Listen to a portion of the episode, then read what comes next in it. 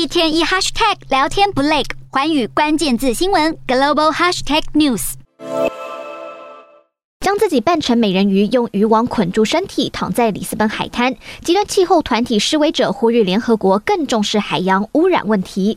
Everyone now is saying the same thing. The prime ministers, the president. We need urgency. We see the problem, but no one seems to feel that they are the ones that can do anything about it.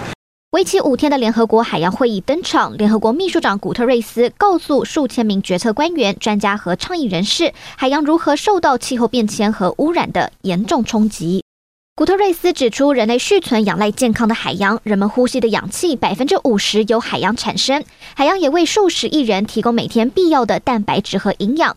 地球上二氧化碳排放量过去六十年增加百分之五十，其中四分之一的二氧化碳污染由海洋吸收，但这造成海水变酸，威胁到水生食物链和海洋吸收碳的能力。更糟糕的是，根据联合国环境规划署的数据，大量污染持续投入海洋，包含每分钟有相当于一辆垃圾车容量的。塑胶投入。